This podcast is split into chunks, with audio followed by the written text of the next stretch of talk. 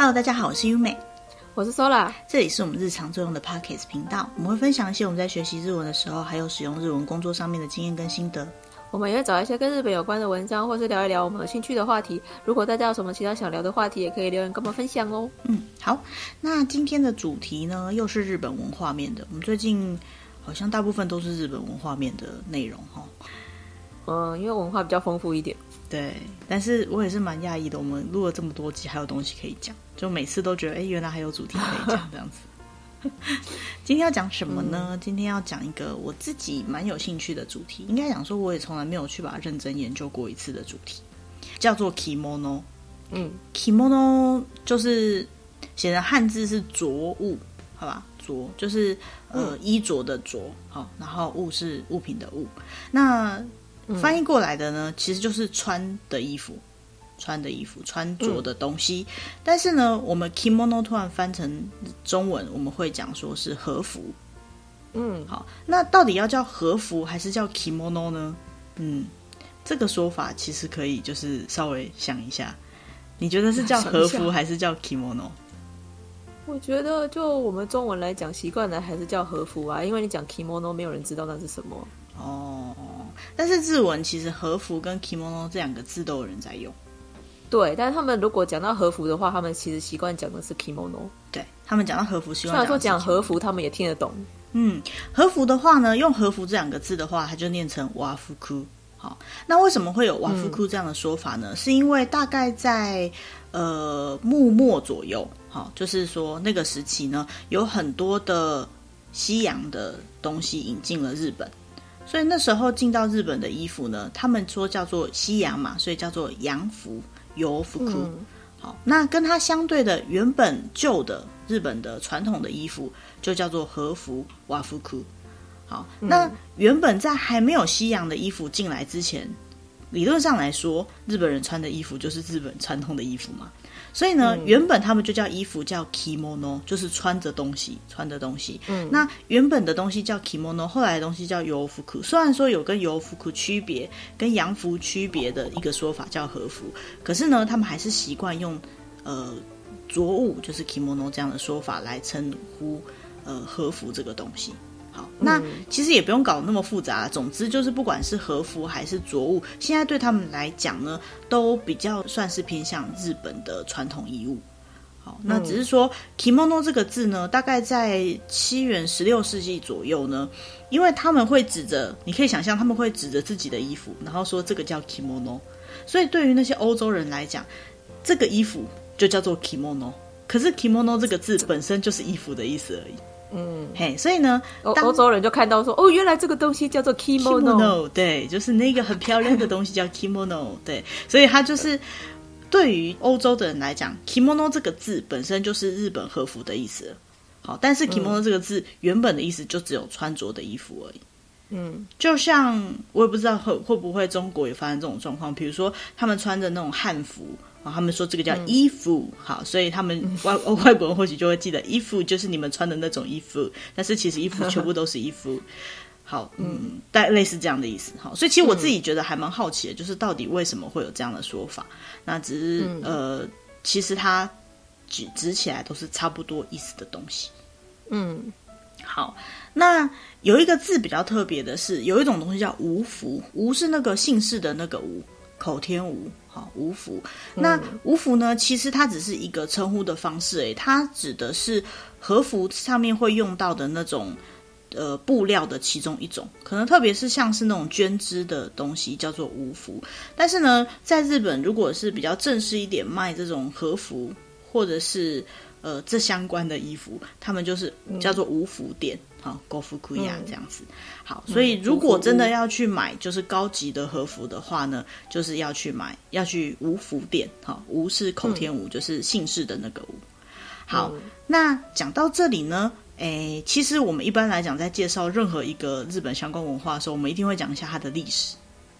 但是呢，这个和服的历史啊，实在是渊源已久。因为你想想看，如果我们要讲中国的衣服的话，其实也很难去判别，因为中国它可能有很多朝代，所以每个朝代都不一样。所以我让他介绍中国传统服饰的话，哇，那可能三天三三夜都讲不完。讲很久。对，那日本虽然说没有到那么明显的改朝换代这种感觉，可是呢，其实他们也是不同的国组合在一起的，最后变成现在这个样子。嗯、然后再加上过去到现在一直以来的各种穿着方式，要去介绍和服这个概念是太复杂的，是。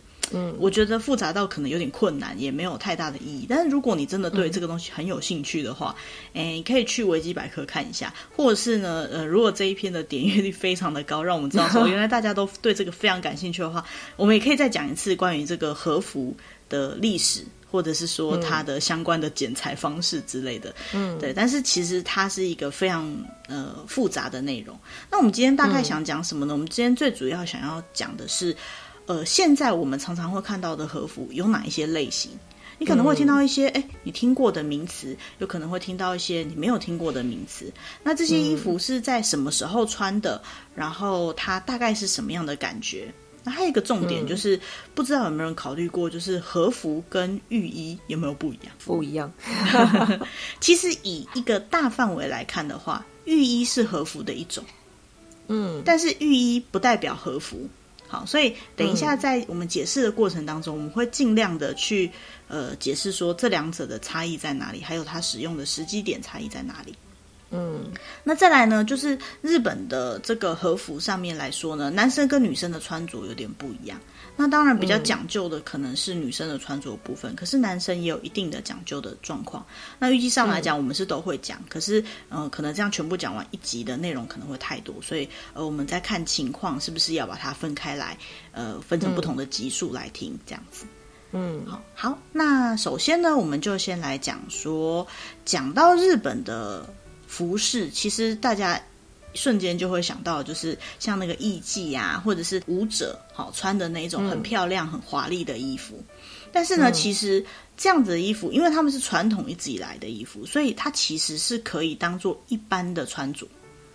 好，而且呢，呃，它或许可以因为季节不同而穿不同的衣服，就不是不是永远都是那一套的。嘿，他们可能会有不同的情况会穿不同的衣服。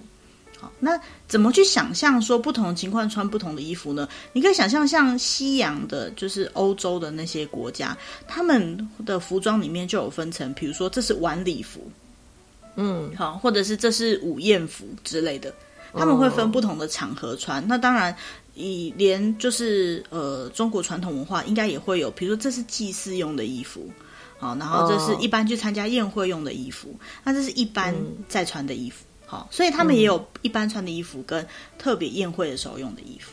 好，嗯、那其实这样的衣服呢，不管哪一种，它都是形状没有到差很多，因为衣服就长那个样子嘛。好，可是呢，它可能会因为它的剪裁、形状、花纹的不一样，或者是织法的不同，甚至搭配的那些带子啊相关的配件而不同呢，就会产生很多不一样的感觉。那再加上这是一个很久以前一直传承下来的历史，我们刚刚已经多到没办法解释它的历史，因为它是几百年来从日本以前一一直传承下来的。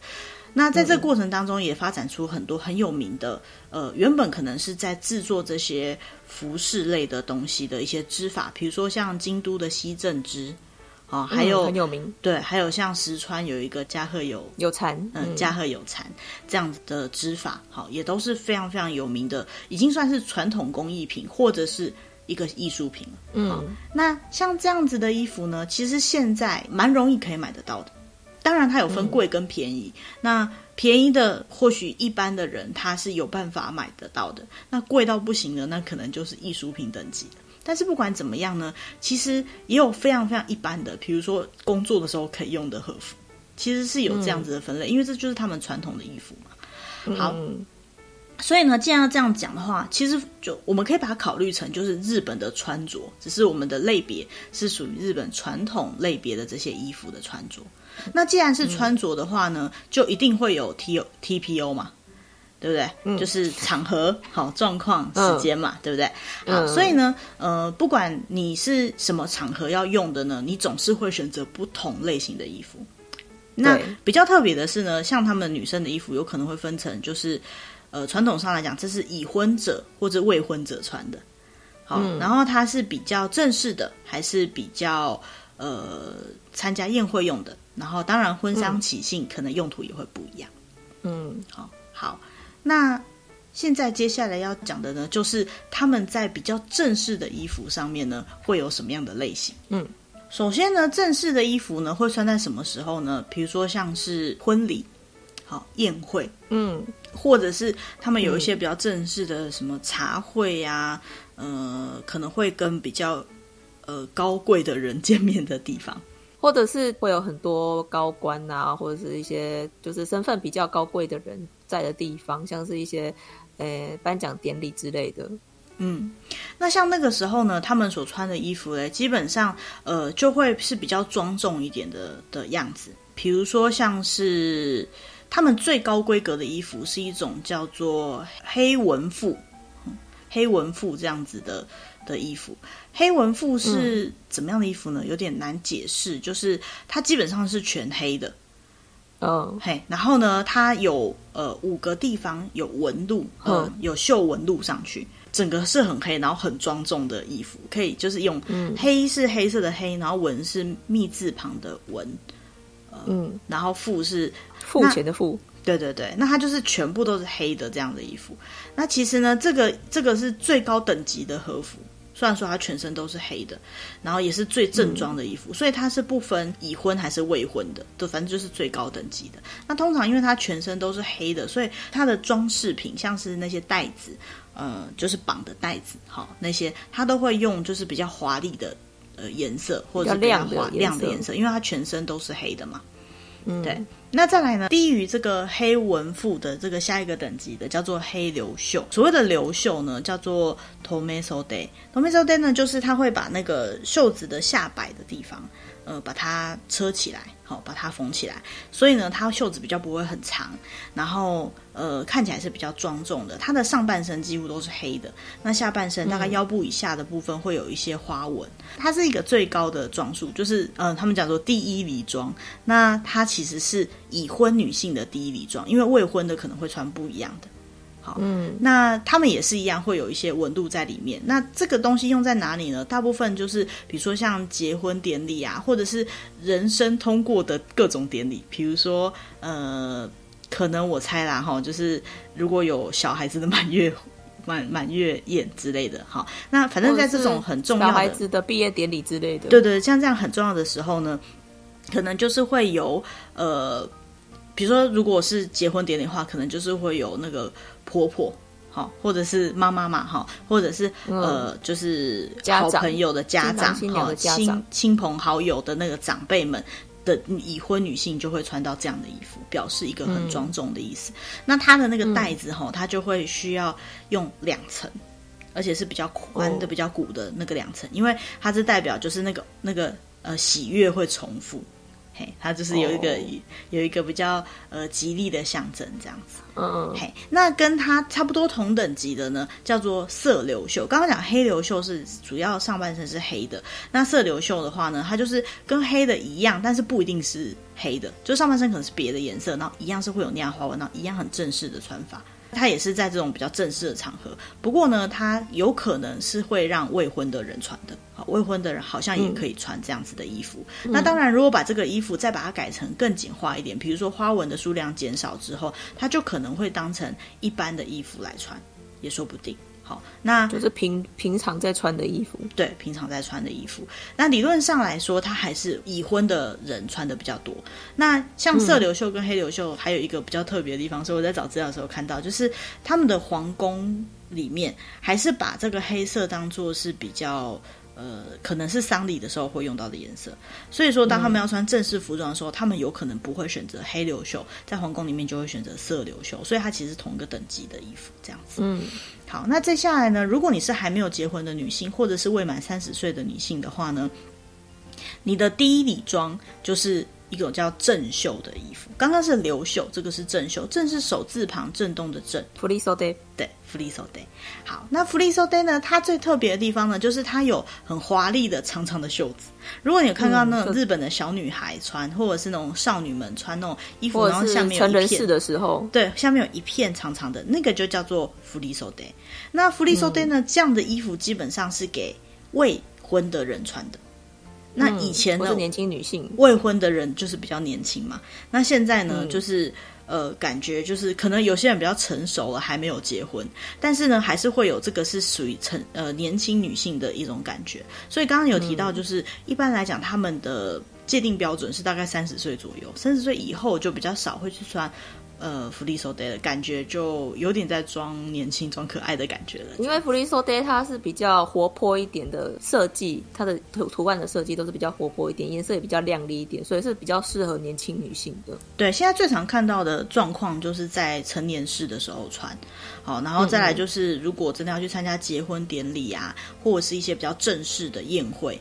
好，女孩子就会穿那样子的衣服。嗯，那通常呢，就是会选很多不同的装饰品在上面，比如说带子啊什么的。现在你们可以看到，就是比如说网红啊，或者是一些日本年轻女生，然后穿那种改良式的和服，有可能有一些就是改良自这个フリーソデ。好，但还有可能也是改良自浴衣，嗯、这个又是不同的状况了。对，但是呢，嗯、基本上它就是比较符合年轻人穿的呃正式服装。 嗯，好。那除此之外呢，刚刚有讲到，就是如果把那些呃黑流袖，呃通常是色流袖，哈，或者是正袖这样子的服装呢，去做一个改良，做一个简化，它就会是一般穿的衣服。比如说呢，像是有一种衣服，他们有一种穿穿着叫做访问着，访问就是我访问你的那个访问。好，也就是说呢，他其实是比较参与，就是一般的呃见面会啊，或者是见面会呃参会啊，然后呃一般的宴会或者茶会之类的地方，那基本上还是一个比较华丽的场合，比较正式的场合。可是呢，又不需要穿到像是刚刚讲的那么正式的衣服的时候，他就会稍微改变一下他的内容，嗯、改变一下他的状态，嗯、然后呢就会穿所谓的访问着，也就是一般可以穿的偏正式的服装。嗯嗯，那这个这样的衣服呢，就没有分刚刚什么已婚未婚或年轻不年轻，当然颜色的配色上可能会有一点点差异性，可是其实没有差那么多。好，嗯，然后再来呢，像是他们还有一种叫做色无地无，好，然后地是地上的地，呃，无地呢就是素色的。其实，好，那色没有花纹。对，那素色的衣服有可能是黑色、白色、红色、蓝色都有可能是素色。好，那总之呢，它就是素色的，但是呢，它有可能会在绣花纹上去。但是，呃，可能比较大的面积都是素色的，再利用带子有花纹之类的来表现出这几这套衣服的特色来，这样子。那也有可能呢，它会是再做更简略一点的穿法，用一些。那个绑带啊什么来表示出他们这是和服的一个特色，这样子。嗯嗯，好，那讲到这里呢，大概比较正式的都已经讲完了。虽然说可能听了有点不飒飒，像什么黑流袖啊、色流袖啊、正袖啊，超级多种。嗯，但是讲到这边呢，大部分就是我们会看到的正式一点的和服的样子都。简单的讲出来了，可能还有很多的分类，嗯、可是简单来分是这样子。那这里呢，嗯、我想要补充一下，就是应该有人听过有一种衣服叫做十二单，就是很很多层。对，如果你有玩动物之森的话，就是他们的那个有一套衣服就叫十二单，你看起来就是和服的样子，可是又跟和服不太一样。你如果真的要讲的话，你家如果有日本娃娃、日本女儿节娃娃，她、嗯、身上穿的那个衣服就是比较偏十二单。那样的衣服，嗯、它的官方正式名称叫做五一堂衣裳。好，听到什么衣裳就知道它其实来自可能中国以前传承过来的，嗯、流传而来的。流传而来的。那什么是十二单呢？它就是十二，然后呃简单的单，十二单。它呢、嗯、是在大概平安时代，哦，大概十世纪左右呢，被当作是贵族女性的。传统服饰中最正式的一种，而且是公家的女性，嗯、也就是说，如果她可能要上朝，好才会穿。那现代呢，有可能我们会在他们的什么即位典礼、婚礼，嗯，或者是祭祀那种非常大的，对对对对，那样非常大的，或者是那种场合上会看到日本的皇族的女性，她会穿的那种很正式的礼服。所以，如果我们在打电动的时候看到就是十二单这个东西的话，你要知道它是一个很正式的衣服哦。那为什么叫十二单呢？因为它基本上会有五到十二件衣服组合穿搭起来，嗯，而且它可能会依照不同的季节、不同的人的身份，还有不同的场合，会有不同的搭配，而且它是规定好的，非常复杂。嗯，它光一套衣服，它就有很多很多不同的不同层，有不同的意义，然后不同的穿法。所以呢，嗯、如果说你真的想要去体验十二单的话，可以在日本可以找到那个体验。但是要讲哦，这个衣服穿起来，光穿好像就要穿不一个小时还是多久，可能超过。然后呢，你那套衣服全部叠加上去，据说要二十公斤重。二十公斤嘞，走得动，怎么可能扛得住？走得动啊？对，所以其实是很漂亮，但是是很那个很困难的。那如果对于这个十二单有兴趣的话，嗯、呃，很多地方你只要打十二单就会出现这个衣服的介绍，或者是你只要上维基也可以看到相关的介绍。那我们这边超不满意，有一首 MV 也有。哦，对对对对对，其实它是一个很正式的衣服，真的很正式，跟我们刚刚讲的和服又是不同等级。好，那讲完这个超级复杂的呢，我们来讲一点亲民一点好了。最后，终于我们要讲到什么叫做大家比较有可能穿到的。对对对对对，我们在整理资料的时候，我想想还是这个比较有可能，叫做浴衣。嗯，大家很熟悉吧？欸、对，我们常常会讲浴衣，然后有人看着浴衣就说啊，这个是和服，这个是和服，也不是说不对啦，因为啊，还是日本的衣服就叫和服。好，但是呢，嗯、浴衣跟和服的差别在于浴衣呢，它的穿着的。呃，状况是比较不一样的，场合也是比较不一样的。嗯、呃，比如说呢，什么时候可以穿浴衣？哎，像是夏天的时候。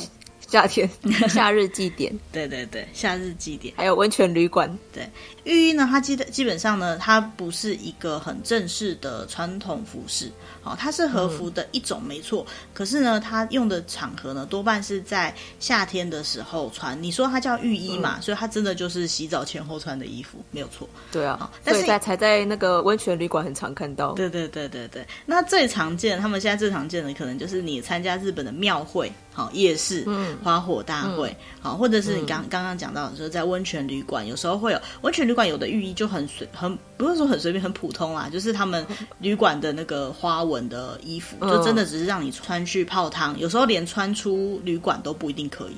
但有一些呢，如果是在温泉街的话，基本上就大家都习惯穿那个出去，就没有什么问题，可以先事前确认一下适不适合穿出去。好，但是有一种旅馆呢，现在很多它就会有附那个浴衣的方案，就是说如果你、嗯、呃参加这个，比如说女子会的方案，或者是这个特殊的方案，付一点点钱，你就可以选择你想要穿的浴衣，它可能就会有十几种花样给你选。那像那样子很漂亮的浴衣，会有做这样子的设计呢，基本上就是你可以穿着出旅馆，或者是说你可以穿着到他们的宴会厅吃饭的衣服。嗯、好，但是可不可以还是事前做一下确认会比较好。虽然说这个在日本来讲，呃，并不是什么奇怪的或者是不礼貌的事情，可是如果你是在洋式的饭店，然后穿穿着浴袍那个走出来，就绝对不行了。那有些人就搞不清楚状况，就觉得 哦，日本的浴衣都可以，可有些时候浴衣就真的是浴衣。好，你你不合时宜的穿到某些地方去，就是怪怪的，因为他那个衣服设计不一定是让你穿出去的。好，这可能大家要稍微注意一下。嗯，好，不过大部分都可以啦。好，如果你看到那个花样是很漂亮的，通常都是没有问题。或者是如果你看到有人在穿，那应该大概都可以了。呃，对啊，尤其是温泉街，一定都是可以的。嗯，好，那为什么会特别想提浴衣呢？因为现在开始是夏天了嘛。好，那夏天呢，对日本人来讲也是这个浴衣登场的时候。因为一年到头呢，嗯、什么时候可以穿，大概就是夏天这个时候了。好，讲回来，穿太冷了。对。为什么呢？因为冬天穿太冷了。因为浴衣呢，其实像刚刚的和服可能会有好几层，可是浴衣就这么一件而已。哦、嗯，它可能会比较厚一点，嗯、那有可能是比较薄的，呃，那个棉质的衣服。可是它总之就是只有一件。再来呢，他在穿的时候呢，脚、嗯、基本上是不穿袜子的。嗯，因为你想想看，你本来就是要穿去洗澡的嘛，所以你干嘛要穿袜子呢？它就是夏天，然后比较休闲式的穿法，才是它最原本的样子。嗯但是现在呢，经过这么久的改变呢，其实已经慢慢不是这样。那讲到浴衣的历史呢，我们可以知道说，大概在平安时代开始，贵族在入浴的时候，他们就会穿这个，他们那时候叫这个叫汤围子，围着泡汤的啦。哈，为什么呢？因为当他们去呃做那个蒸汽浴的时候，有可能呢会因为就是水蒸气的热度而烫伤。哈。所以他们会穿浴衣这样的衣服。它的目的呢是它的透气性比较好，而且它可以吸汗，所以呢泡起来的时候可以穿，或者是在泡蒸汽浴的时候可以穿。嗯，呃，什么时候发展成就是连一般的贵族以外的人都会穿呢？就是大概在江户时期，因为那时候开始发展日本的钱汤的文化。哦，什么是钱汤？就是花钱去泡的汤，也就是大众浴池，好，大众澡堂这样的文化。大概在西元一六零三年到一八六六七年左右，好，那那个时候呢，他们呃去了大众澡堂，然后洗了澡出来以后，总是在外面嘛，你不能在自己家里面不穿衣服，你还是得穿。那要穿什么才能够凉凉的哈，可以乘个凉呢？大概就是像浴衣这样的衣服。所以去外面的澡堂洗过澡，舒舒服服的套了这件衣服，然后哒哒哒哒的走回家，就这样直接睡觉。好，所以等于也是睡衣。这样的衣服呢，其实是非常的就是舒服的概念。也因为这种舒服的感觉，再加上其实很日式的这种形象，哈，他们当然后来发展成除了可以当睡衣以外，他们后来发展各种颜色啊、带子的绑法，然后很丰富、很复杂的样子。如果现在有看过，就是一般我们印象中那种日本女孩子穿的那种浴衣的样子，哈，就知道说，对他们现在已经变得多么的。呃，普遍了，那也是对他们来讲，就是、嗯、呃，夏天去参加花火大会，或是遇到夏天就会想到一个东西。嗯、那说到浴衣的种类呢，这个又开始变得复杂了起来。那总之呢，它就是有各种不同的材质，不过多半呢都是棉质，好，甚至麻质这样子的衣服。嗯嗯、那当然，厚的跟薄的，还有它染色的方式呢，就会有不同的价值。好，它的那个价位就会不一样。嗯、那当然最便宜的就是大量染色的那种浴衣。好，所以我们才会在外面看到一件可能一千多块就可以买到的那种很便宜很便宜的浴衣。不过不管哪一种啦，你只要把它穿对方式，其实都很好看。好，什么叫穿对方式呢？嗯、其实，在穿浴衣的时候，有一些很基本的方式一定要注意，不要穿错，这样才穿的好看。对对对，嗯、呃，为什么说刚刚讲和服的时候不讲说这个穿法？就是因为事实上就是。和服，和服太难穿了，你基本上没办法自己穿的。好，就是以外或者是要常常穿和服的人才有办法自己穿，不然如果你只是突然要穿和服的话，一般的人可能也是要人家帮忙。对啊，但是浴衣的话，你如果练习好的话，是有办法自己穿的。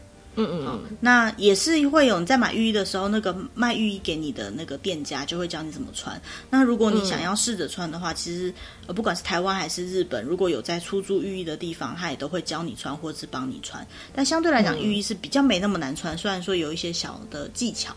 好，嗯、首先第一个我一定要讲的就是浴衣哪一边在下面。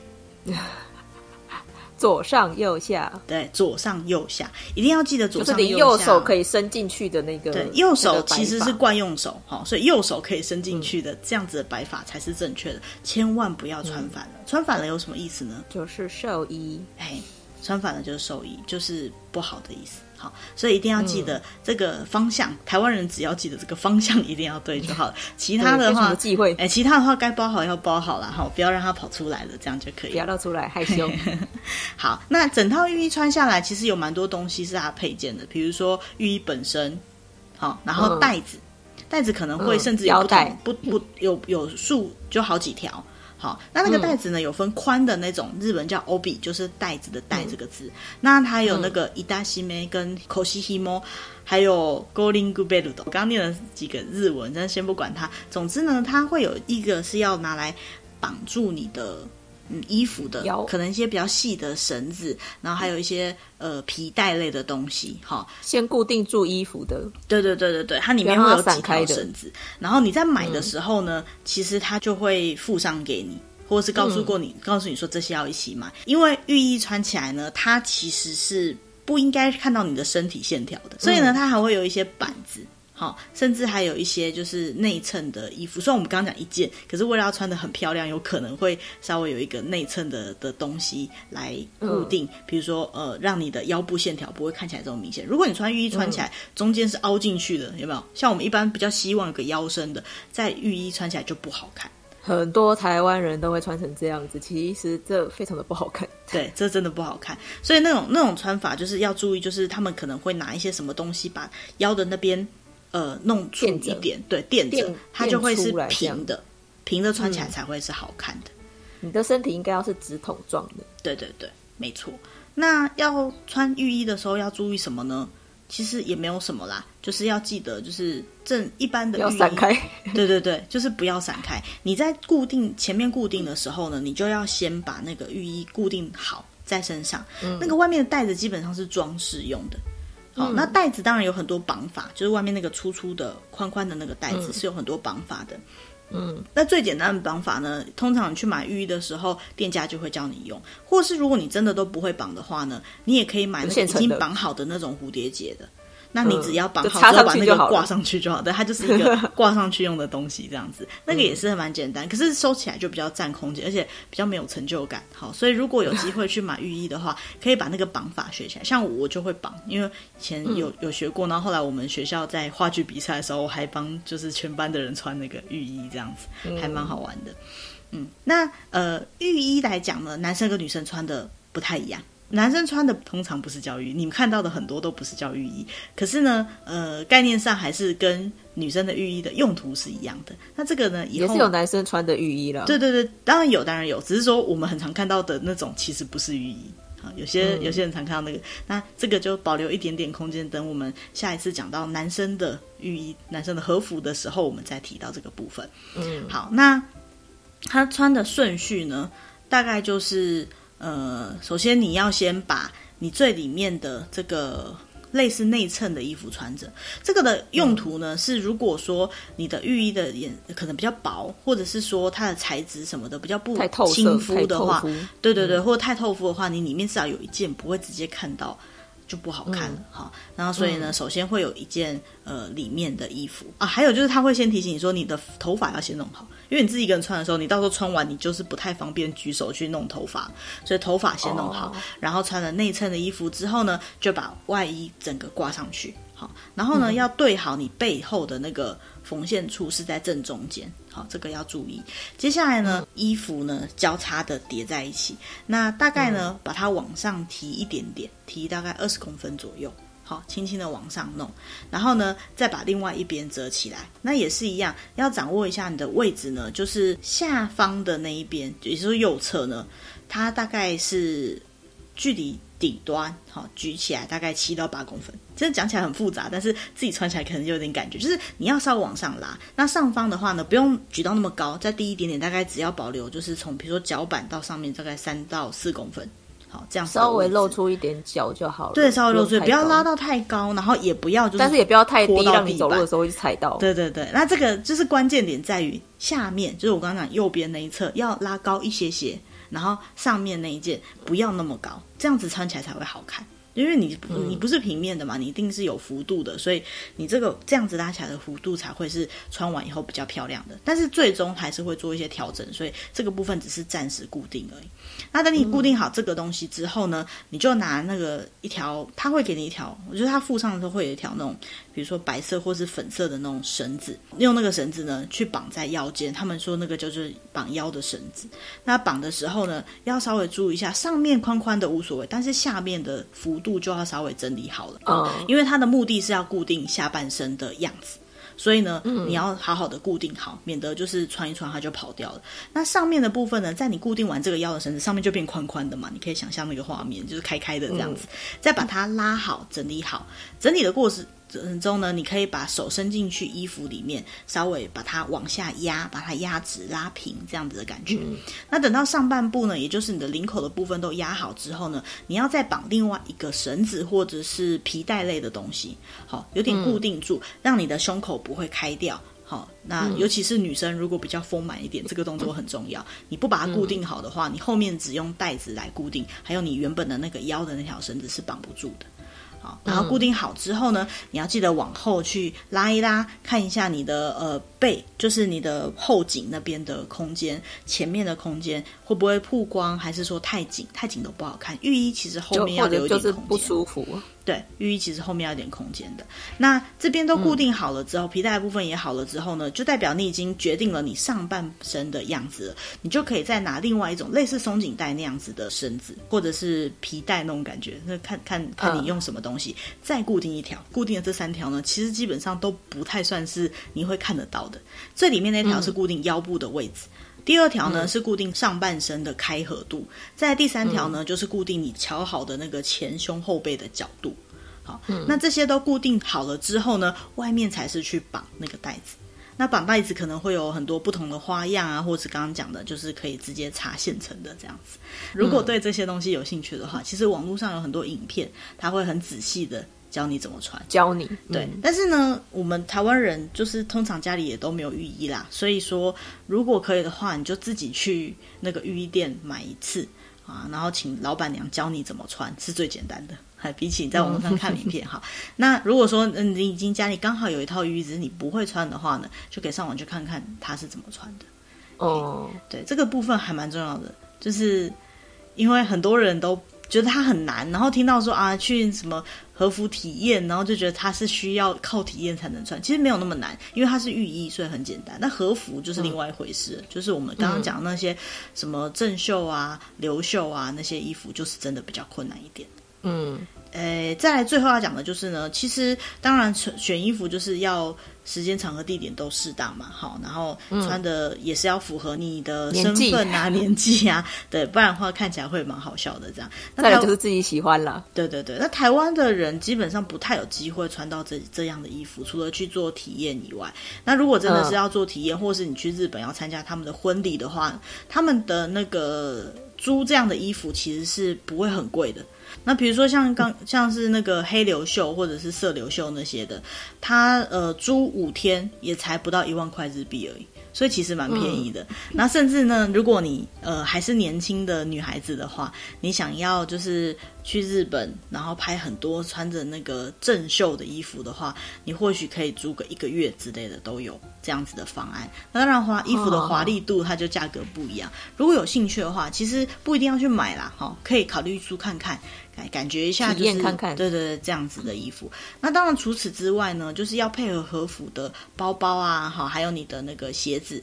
好，就是他们会穿那个装饰品，或者是呃，给大家就是那个木屐，木屐。对啊，还有一个地方没有提到，就是说刚刚呃有讲到说，呃，浴衣下的鞋子它是穿木屐的，所以它基本上是不穿袜子的。嗯、可是呢，如果你是穿改良式的浴衣，或者是那种比较。呃，改良式已经是改良式的和服了，那样子的衣服的话呢，你还是可以搭配袜子，再搭配草履哈。木屐跟草履长得是不一样的，如果有机会去找一下，就会发现。嗯、草履就是草鞋吧？对，就是草鞋，只是可以，它可以很漂亮而已。嗯，对。那所以其实不管是你要穿什么东西，就是要合合乎那个时宜啦。如果说你穿着一件呃浴衣，然后可能是比较简单风格的浴衣，然后你下半身穿着。草履，或者是再加上有袜子的拖鞋，那看起来就就不搭。对对 对，并不是夹脚拖鞋就可以拿来配和服或者配雨衣，这真的是就会觉得说啊，好像差了这么一点点，怪怪的这样子。我觉得日本还蛮特别的地方，就是在那种正式场合，不是都规定说要穿正装吗？对，那其实他们的正装就是穿和服，也是等于是正装。哦，对，和服也是属于正装的一种，没错。可是浴衣不一定，浴衣就不行了吧？因为浴衣本来就是比较平时、啊嗯、算是休闲服。对对对，好，所以就是这个东西大家要稍微有一点点概念哈。所谓的正装，嗯，跟跟我们想的不是那么完全的一样。好，那如果对这些东西有兴趣的话呢？嗯就是我们没办法给你看图片，不过我们在说明栏会贴一些我们在找这些东西的过程当中有看到的一些网页介绍，那也可以点进去看看，说，哎、嗯，原来这些衣服长得是这个样子，或者是看日剧，或者是看什么场合，嗯、你看，哎呦，他穿着很漂亮的衣服，他是多用多正式的心态来参加这个宴会，嗯、而且也看得出来，在日剧里面，他就是他所穿的和服，其实也可以显示出他的身份，或者是他的那个家庭背景之类的。你也可以利用他身上穿的衣服去来做一些判断，这样没错，就是这样。好，那呃这一集大概就到这边。那呃下一集呢，我们再来提一下，就是关于男生的那个和服跟浴衣。